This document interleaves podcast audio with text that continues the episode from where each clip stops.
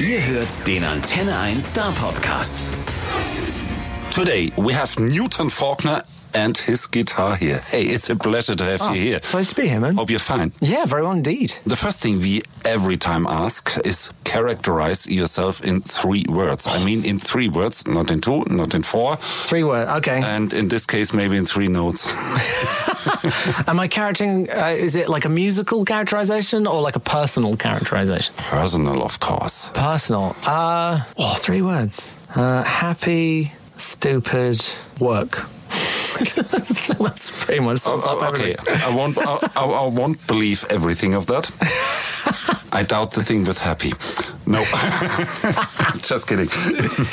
Uh, right now, you're bringing up your new, brand new, very best of CD. Is that a kind of a dream coming true? It's a f- I, d- I don't know. It's something I never gave any thought to whatsoever. And then it came up, and it was like, I mean, it, did, it came up a few years ago, and it, it didn't feel right then, I must admit. It kind of seemed like we were between two, because I was between two records at the time. I was like, well, let, let me finish what I'm doing, let's see what happens with that and where that goes. And then let's, yeah, let's maybe think about, think about a best of after that. And then when I'd finished uh, Hit the Ground, which was the last kind of um, full album, when I finished that, it really felt, it feels like the end of kind of a musical journey. So from my first album to my sixth album, I felt I was I was searching for the same kinds of things. I was it was yeah, it was part of the same thought process. And then when when I got there, I did the complete opposite of what I thought I'd do. Because to be honest, I thought when I got there, I'd be like, oh, I found my sound. Great, let's stick with that because that's my sound. Instead, as soon as I found it, I was like, oh, I finally found what I've been trying to do for six albums worth of material and I've done it and I'm really happy with it. What's next? And I've just moved straight on. And then the next batch of material that I'm writing, because I'm halfway through writing the next album, and it's different. It's got a different vibe to it. It feels like the kind of beginning of another chapter. So it made sense to kind of sum up this one. So this will be a musical landmark Yeah. in your career. And also, the other thing I really like about it is it forces me to do something different because I've now told a lot of people that I'm going to do something different, which is great. I mean, I actually. So you have to. Yeah, I have to, which is great. Uh, what, what, what do you want to do in future? Blow horn. Um, I think it's just it's it's kind of just moving the the sonic kind of barriers a bit. And every album has sounded very different, especially if you compare Human Love to Studio Zoo. They are polar opposites in terms of production and writing as well. I think one's very kind of observational and very loud and big production and then the other one's like so like subtle and quiet and introverted and completely acoustic there's nothing that, that wasn't a string vibrating on it it's all completely real and that has like a certain certain charm to it as well but between those two albums i kind of learned what i actually wanted to do and where i wanted to sit So back to the very best of. Yeah. How did you choose the songs? What make you do the compilation in this way? It Not was- talking about the second, just about the first thing. I mean, with that, it was it was tricky because obviously there's a lot of stuff, and I did make an original list that had about 62 songs on it, and people were like, "That's crazy. That's not going to happen." And then we kind of started whittling it down and and messing around. I mean, the main thing for me was that it had something that was representative of each area of the things that I've done. So, of like the crazy loud stuff, um, the furthest I ever went in that direction was probably uh, a track called Shadowboxing, which I did, I wrote and was produced by Empire of the Sun. So, fully electronic, old school synth, very different kind of style of thing to the other end of the spectrum, which is a track like Against the Grain, which is quite Joni Mitchell, kind of John Martiny, like kind of old school folky vibes. And I love that. I love both. I love both equally. So I kind of wanted to make sure that everything was represented and also there was everything in between. And so we can join you on the journey. Yeah. To get all the other records then, because we lo- lose a couple of songs, of course. Uh, but it'll, it is a double album. Yeah. The second part is full of, let me say, um, very special cover versions. how, how, how did you choose which, which, which songs to cover? Because we, we have, have things like uh, You Spin Me Round or Bohemian Rhapsody or wh- what the hell? How did you choose those? Well, a lot of them were things that I've been doing live. Uh, and I've never, I've never shied away from covers. I've always been perfectly happy to to do them. Partly because I, I like the thing that got me into guitar playing was all instrumental guitarists who obviously do covers all the time. That's what they do. So I was, ne- I always, yeah, I, I, was always kind of happy to to do them. And obviously, Teardrop was on the first album, which is a Massive Attack cover. Uh, a bit later on, there was Get Free, which is a Major Lazer cover. And the covers I've done live, I've always, I've always gone down really well, and people really enjoy them. So to, I mean, the tricky thing was there was there's songs on the second disc which I've been doing live purely to poke fun at. So it's something like You Spin Me Right Round and Send Me On My Way, Rusty Roots. I was kind of poking fun at them while I was doing them, and that was why I was doing them. I mean, I'm poking fun at them because I love them. I wouldn't touch them if I didn't. So when I was asked to do a serious version of something that I had done incredibly stupidly, it was a real challenge. And I think I, le- I learned a huge amount doing it because there's there's things that happened during the production process where I was considerably more experimental with the covers than I've been with a lot of my own stuff. A lot of my own stuff I have like a kind of idea in place before before I start producing it. And I've been producing myself for a few albums now. So it's been like a learning process, learning how to do that. But I think I learned more from the covers than I've learned from anything else. There's other songs on that we, that we just things that were new and just really good songs. So with something like Million Reasons, I just think is, is a great song, and I could see, I could hear it arrangement wise in my head. I could do a similar thing to to what I did with Teardrop, which is kind of play all the parts at the same same time. I'm trying to think what else is on there. There's um, that Dua Lipa track, which is just a really fun song. And the, I mean, the guitar playing and the arrangements, some of them are completely mental. The Dua Lipa arrangement is totally mental. I don't know if you can actually hear everything that I'm playing because there's bits where there's a certain kind of slap. It's, it's like an old bass technique, but it's like do it, do it, do it, which I'm doing it. just getting this. It's almost like double kick drum kind of metal territory. And um, yeah, it's just I, I, had so much fun doing it. And then stuff like Pure Imagination, we kind of sat down. It was like, what are we going to do with this? Such an iconic piece of music, and how are we going to make it? How are we going to make it different? And how are we going to make it kind of satisfying?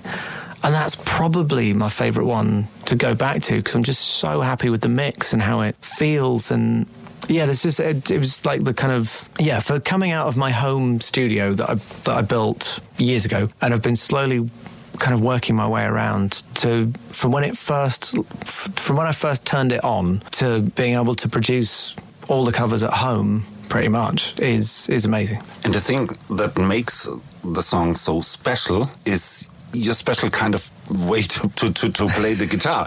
really, you, you told me um, maybe not everyone can hear every single note, uh, but but I wonder how did you find out that this was your personal style? How did you work it out? Because it is unusual in a way. It's it's an odd style, and it's one that I didn't invent. I mean, I've never claimed to invent it because it is it's a whole school of playing. There's been players that's been coming around since like kind of uh, Michael Hedges actually. So going right back to the '60s, there's been elements of it, and John Martyn did it kind of by mistake. You almost got the impression he was a very percussive guitarist, but you didn't know. I don't know how much thought went into the percussive elements. They were kind of just part of everything else. Um, especially yeah, because I had to do May You Never as well. So that was it was really interesting learning something that I'd heard so many times and just not learned how to play. But then the guitar style is the quickest way to explain it is it's the same kind of principles as as beatboxing. So you're trying to do as much as possible with one instrument. So you're getting the drums. I've tuned it lower than most guitars go. I can also go as high as most guitars go, and then it's tuned weird so you can kind of reach everything easier. And then yeah, so you're kind of doing the drums, the bass, and the guitar at the same time is, is the idea. And that for a man who started out his uh, musical career in a Green Day cover band. Yeah. is it true? A true yeah. story? Yeah, no, I was I was playing I was playing bass. And then I started writing and started playing guitar in the next band. And uh, yeah, then there's kind of a straight line from then to now, pretty much. Uh, you, you, you should uh, ask Green Day to join them on stage with your style of guitar playing. Oh, that'd be really fun. I, I, think it would. It is told that beside of making music, surfing is your passion. Is that no, this is a complete lie. That, that's a lie. Cool. It's a hilarious really? lie that follows me around the entire Why world. did they lie? I have no this? idea. I mean, it did. You never seen the sea. I've seen it. Don't really touch it very often. Yeah. Um, but yeah, surfing wise, I've never surfed. But what has been kind of consistent throughout my career has been I've been really popular with like surf pockets. So in Australia, I've done like surf festivals, and in the UK and Ireland, I've done kind of surf festivals around there. And down in Cornwall, which I'd say is safely like the surf capital of, of England. Um, it kicked off there before it kicked off anywhere else. And I've been kind of part of it without ever doing it, which is similar to the Beach Boys. Like the Beach Boys never surfed either, and they're kind of like considered like an iconic surf band. Um, I don't know if Dick Dale surfed, but I will find out. So this is a trick to hang around with the surf boys. Yeah. And everybody's talking about, hey, he's such a brilliant surfer. Didn't, didn't know how, how, how he ever get the time to make music because he's hunting the waves from spot to spot. Listen to. Okay. No one's ever seen a rumor. But he looks like he might be really good at it. So let's just go with that.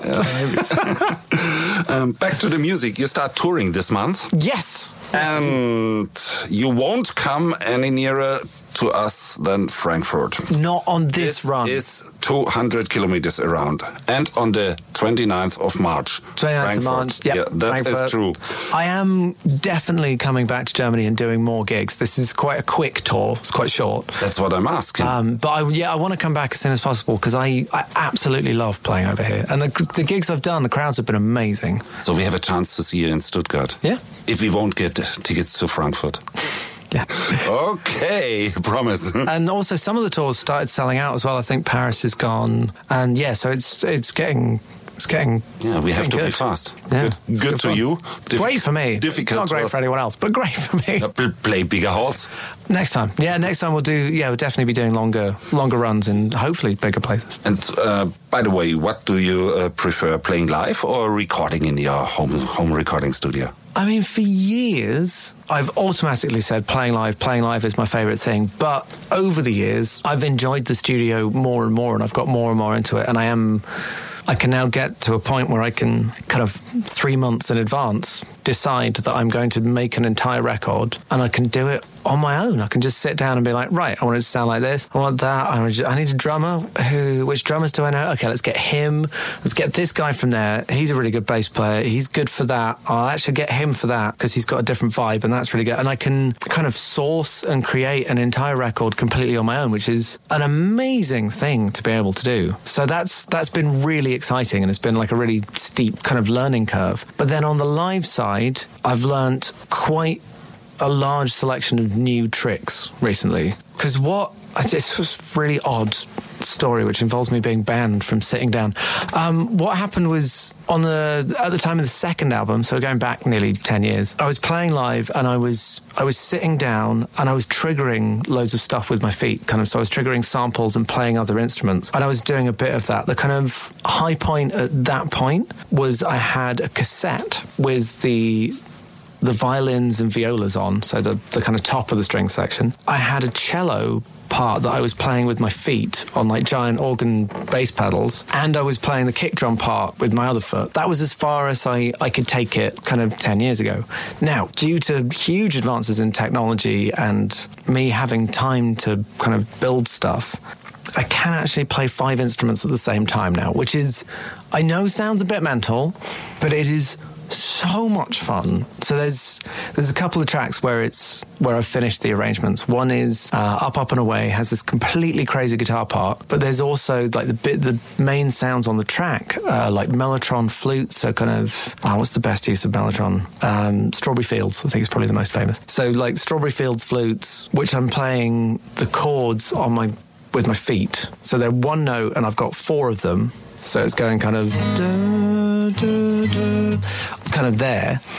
And then on the guitar I'm doing something else. I've got the snare is underneath this foot and the kick drum's coming from the guitar. So I can build like these really ornate, really wide sounding things. And it's yeah, it's really fun. I don't think I've seen anyone really do it. I mean, there's some amazing one man bands. There's a guy that's really good. At, he does like old school rock and roll, but he does like really complicated drum parts with his feet, and it sounds amazing. But it's it's less kind of multitasky. It's more like it's a bit like Royal Blood or something. So it's kind of guitar and and drums. This is kind of really weirdly spread out. And there's another track where I'm playing drums and guitar at the same time, but I'm hitting drums and I'm triggering bass lines and I'm playing hi hats, and it's it's really really fun. Obviously, I don't think anyone would want to see that solidly for two hours. So there's a portion of the set which is really focused on these mind melting arrangements. But then to kind of counter that, I'm also going to do I'm going to have another setup which is actually more stripped back than anything else I've ever done. So instead of being plugged in and instead of going through like a pedal board with octave pedals and lots of like things, I might try and do something where the guitar's actually mic'd live. So it's not plugged in. It's, there's no tricks. You can see that there's a vocal mic and a guitar mic, and that is everything. There's nothing at my feet. Or what I might try and do to take it a stage further is I might have just one really good mic and actually just play near it and see see if I can get enough out of that without it feeding back, obviously, which is the challenge. So I'm trying to kind of balance out these two things. So I'm I am so excited about the next tour from a kind of exploratory technical point of view. And I don't wonder where that will lead us in the next years. Because to me, it's enough. A, a little insane, isn't It's it? yeah, it's definitely pushing the boundaries. But, but let's make it cool. Yeah, I mean Yeah. that's why I do it. Like I love pushing the boundaries of what's kind of physically possible. And I think with this, I think what I was doing not wrong before, but what I was doing possibly too subtly before was I was quite nonchalantly kind of adding things with my feet. So I'd add things in, I wouldn't make a big deal out of it, and I don't think people knew that I was doing it. And because I'm standing up, you, my feet can't move very much, so you're not really you're not really taking in what I'm what I'm doing with my feet because you're watching, especially if someone's singing, you tend to look at their face. But I think if you're sitting down and I spread everything out a bit more, I think you'll be able to see each individual thing a lot more. It's going to be really fun. a lot of fun to us. Yeah. yeah. uh, let's let's go a little back in your history. Did you ever had any idols? Cause in fact you are kind of guitar idol to other kids. But had you ever one? Yeah, I mean, well, Eric Roche, who taught me, uh, he was the head of guitar at uh, the ACM, where I was there for two years. I mean, he. It was a huge inspiration to me, guitar wise. And then also people like kind of Nick Harper and uh, Thomas Leeb. And there's loads of guitarists that got me into kind of taking guitar up a level. And there's loads of new guys that are amazing, like um, Gareth Gareth Pearson's amazing. Uh, Mike Dawes is a really good friend and is an unbelievably talented player, like ridiculous. Um, and there's yeah, there's loads, and it's still building and it's still growing. And obviously, like YouTube's really good for it. So someone like Andy McKee is probably the king of YouTube and is kind of from the same from the same kind of group of players. And it's yeah, it's fascinating. But then there's obviously it's all split into strains because there's the guitarists that I like, but then there's the singers that I like and the songwriters that I like, and now the producers that I like as well. So it's I've got loads of idols in loads of different fields. Like my favorite, my favorite two bands for production are probably Cornelius and the Books, who do these kind of amazing landscape, strange, beautiful things. So make it simple. Was that the same thing from the beginning? So what was your first song you ever bought by your own money? Oh, it's bad. The first song who was so much worthy to you that you bought it. I hate admitting this, but the first I was young, like I was really young. but the first thing I bought was Rednex Cotton Eye Joe on cassette. I mean, I got better at picking music, but that was that was where I started. And then I think next, I think next was Green Day Dookie, and then the Presidents of the United States of America, their first album with Peaches and Lump, like incredible album, like so well put together. So what I learned is uh, that not everybody's completely ruined to listen to Rednex. No, so, some some of us survived. We're still in therapy, but we're doing all right. Regularly, I ask uh, artists if they can uh, do whatever they want and and ask everyone uh, to make a duet with him, uh, which was his favorite uh, duet partner. But but with you, I, I I don't know. Do you need a duet partner? I mean, that's what you, I you do everything by yourself. I do. I mean, there's singers I really like, and there's yeah, there's people that there's there's other kind of writers and amazing players. Like someone like uh, Laura Mvula is an amazing musician and is really interesting. And we we know each other. and We've been talking about maybe writing something at some point, but it'd be really interesting because I have no idea what we do because we're very very different. She's so like clever and jazzy, and she's deep in that, and I'm yeah, it's, it's a very different different approach. So that would be really interesting. I mean, I've got I've got to work with a lot of people that I really love over the years. So I mean, what I really want to do is get better myself. So I'm trying to think who I could learn things from. So as a as a singer. Um, someone like Chris Stapleton is an, an astonishing vocalist, like astounding. So him, I'd, I'd love to just like pick his brains about how he's doing what he's doing because it's because it's amazing. Guitar wise, I mean, Mike Dawes, I've been talking about doing something with as well, and he's a good friend, so that's definitely on the cards. That would be that would be really fun. We've actually done something. We did something before, but it was just a live thing, and it we haven't released the recording yet. So so that's just sitting there, just waiting. So that's really cool. But yeah, there's loads of there's loads of really interesting people, and And, and in the end, it's so that uh, if nobody's available at the moment, you play it by yourself. yeah, I'm very happy to very happy to play with myself if it's necessary. okay, uh, so we see you live. Yeah. And we can listen to the very, very Yeah, it's not out yet, but it's out very soon. I think two of the singles are out. There's one more single to come, which is the single I'm really, really excited about. I think it's going to do something.